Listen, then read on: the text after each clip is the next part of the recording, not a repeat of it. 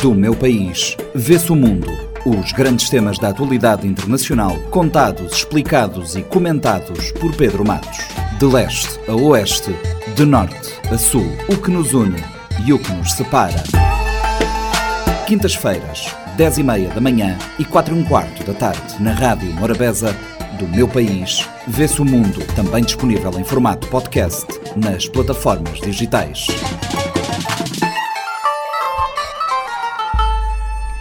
Pedro Matos, esta semana temos três temas em agenda. Começamos com o Uganda e a lei contra a comunidade LGBTQIA, em contraciclo contra uma abordagem progressista que aqui e ali parece surgir no continente. Bem-vindos os nossos ouvintes. Ah, temos três temas então para hoje. Começamos com a lei contra a comunidade LGBTQIA, em Uganda a, a luta dos direitos das minorias sociais ela extrapola os benefícios do próprio grupo minoritário.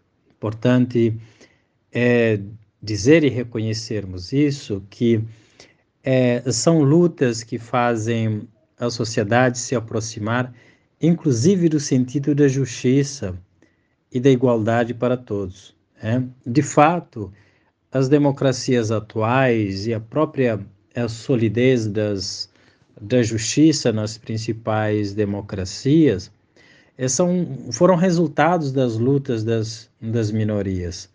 É um exemplo muito uh, patente disso são os Estados Unidos, né, em que uh, os grupos uh, minoritários socialmente contribuíram enormemente para, para direitos civis, para tantos outros direitos que hoje os Estados Unidos apresentam como referências para, a, para os demais países do mundo.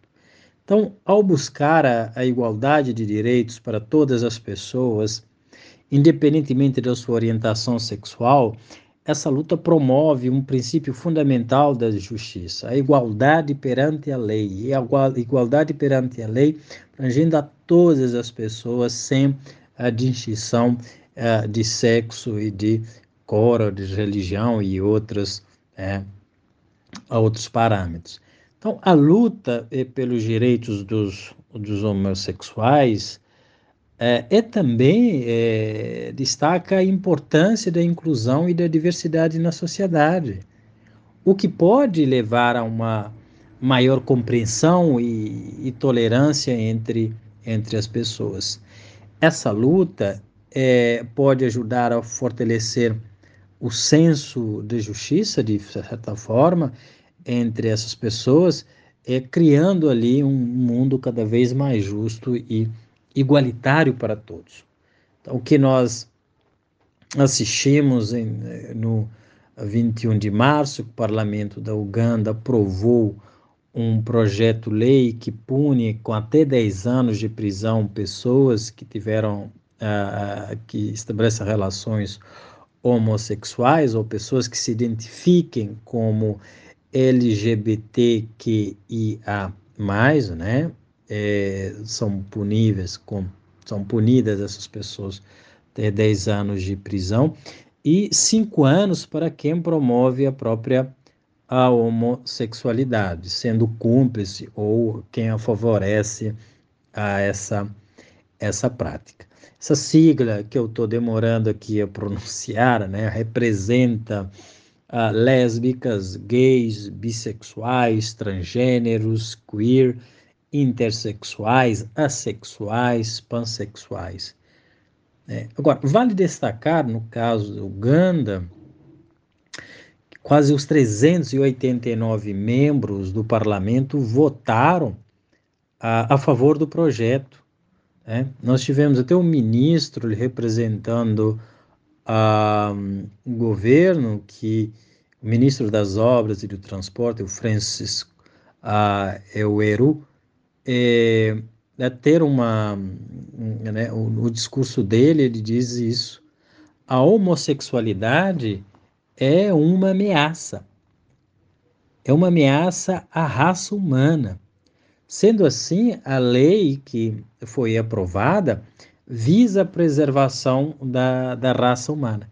Então, essa é a justificação uh, de um ministro do, do governo da país Uganda. Né? Então, é, de certa forma, uma justificação que não encontra uh, fundamento científico, muito menos razoabilidade. Né?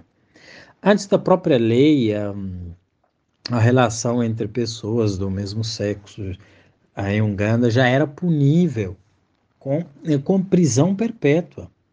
E a nova lei, ela vai criar essa, essa possibilidade, vai manter essa, essa punição também, prisão perpétua, em casos de homossexualidade gravada. Então, é, portanto, uma lei que viola os padrões internacionais e os principais tratados e documentos regionais sobre direitos humanos.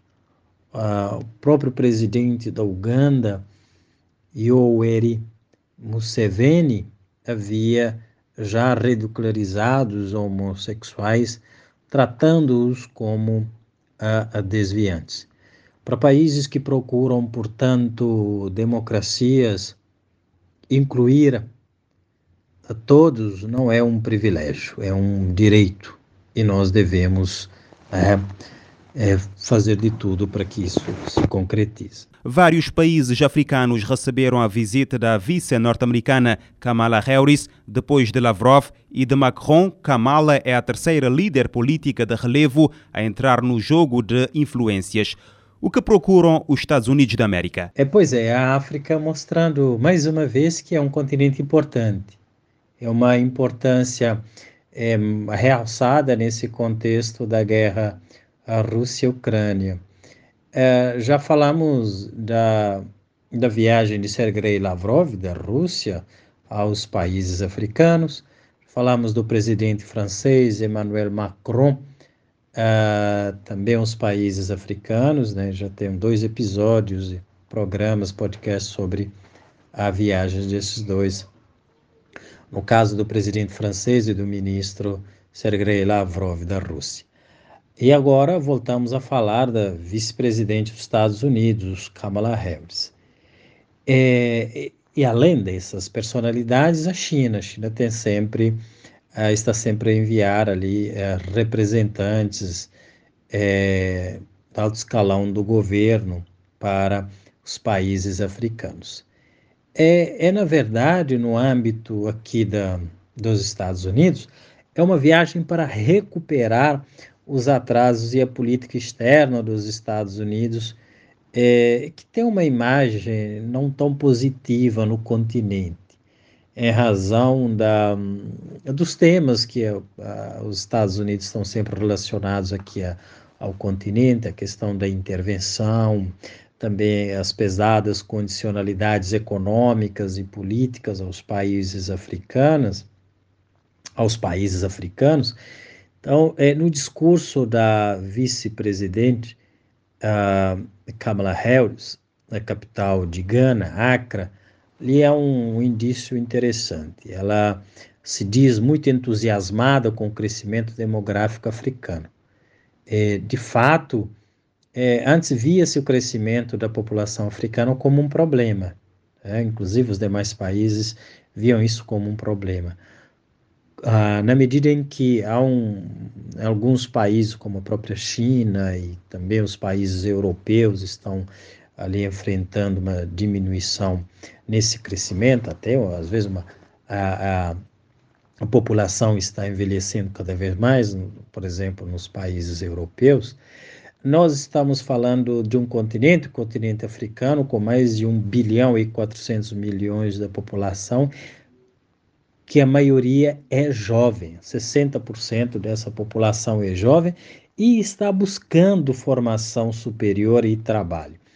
Então, já está constituindo um mercado consumidor muito importante para os países africanos, mas também para uh, o resto do mundo. Então, esse não é um fenômeno, não é uma variável que uh, os países agora estão a dispensar no, na, nos países africanos. Tá?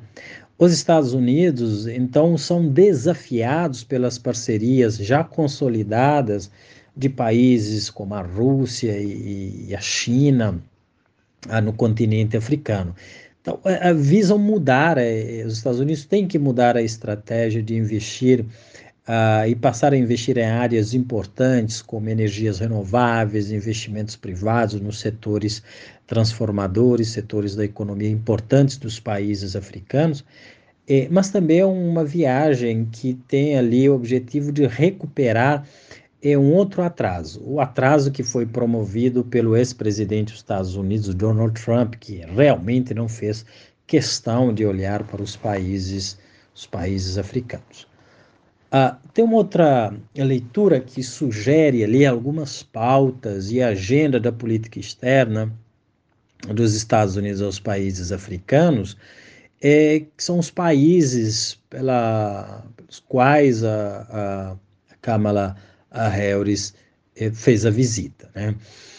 E isso vai sinalizar aos demais países africanos com que tema e com quem os Estados Unidos querem, querem conversar. Gana, por exemplo, né, é uma das democracias do continente, mas também é referência em termos de segurança e da estabilidade. A Tanzânia é, foi também a, a visitada, é liderada por uma a mulher que tivemos a oportunidade de falar dela aqui no Dia Internacional da Mulher, 8, 8 de março, a presidenta Samia Suluhu, é, mas também um país com muita presença da China. A China é o principal investidor nas áreas estratégicas de mineração, transporte, agricultura, pesca e turismo. Outro país, a Zâmbia. A Zâmbia já é um país que, que possui uma dívida com a China, mais de 6 bilhões de dólares americanos ah, na questão da, da dívida. E a China tem sido criticada pelos americanos de criar ali uma armadilha com essas dívidas. A, a armadilha também com os empréstimos, né, que depois se tornam dívidas e, e colocam em risco ativos importantes dos países africanos, quando esses países é, ficam com dificuldades para honrar os compromissos uh, dessa contração da dívida a contração dos empréstimos, melhor dizendo. Mas também a Zâmbia é, é com anfitriã de uma cúpula mundial sobre democracia e boa governança. Então, é, é uma oportunidade para os países africanos. Essa volta à África é, deve ser bem explorada pelos governos africanos, que têm ali vários países interessados ah, nos, nos, né, nos, recursos africanos, mas também numa nova dinâmica do continente africano, sobretudo é, com esse crescimento populacional, né, é, em termos da, do mercado, o que isso pode significar para o mundo. Então, é, para o desenvolvimento sustentável das nações e também é garantir maior participação dos países africanos nas negociações dos principais temas ali das relações internacionais, como a segurança alimentar, energia, agricultura, mudanças climáticas. Finalmente, última nota para a presença de Trump em tribunal, de onde saiu acusado de mais de 30 crimes. Que leitura para este acontecimento e o que pode significar para o futuro político de Donald Trump? Trump, ex-presidente dos Estados Unidos, ele ouviu 34 acusações contra ele nessa terça-feira, dia 4, é, no Tribunal Criminal de Manhattan. As acusações vão desde falsificação de registros comerciais, faturas falsas de para honorários advocatícios e ele, obviamente, declarou-se inocente em caso, num caso relacionado ao suborno para atrizes pornô. É apenas um indício, né? ele foi apenas indiciado, mas é resultado de uma investigação policial e do FBI que reúne evidências ali suficientes para sustentar a acusação. Então, não significa que a pessoa ela é culpada, mas é que, no caso de Trump, é que há motivos é, para ele ser levado a um julgamento, há motivos sólidos para isso. O Trump tem usado uma estratégia que é uh, se declarando ali o, uh, o presidenciável pela vaga republicana, as eleições presidenciais dos Estados Unidos, as próximas, ele vai tentar defender ali das acusações a dizer que é uma perseguição política e que está impedindo-lhe é, de chegar mais uma vez à, à Casa Branca, né? Ele que já foi presidente dos Estados Unidos. E o efeito tem sido positivo para, as, para essas campanhas iniciais, para as prévias, ali, para as primárias republicanas.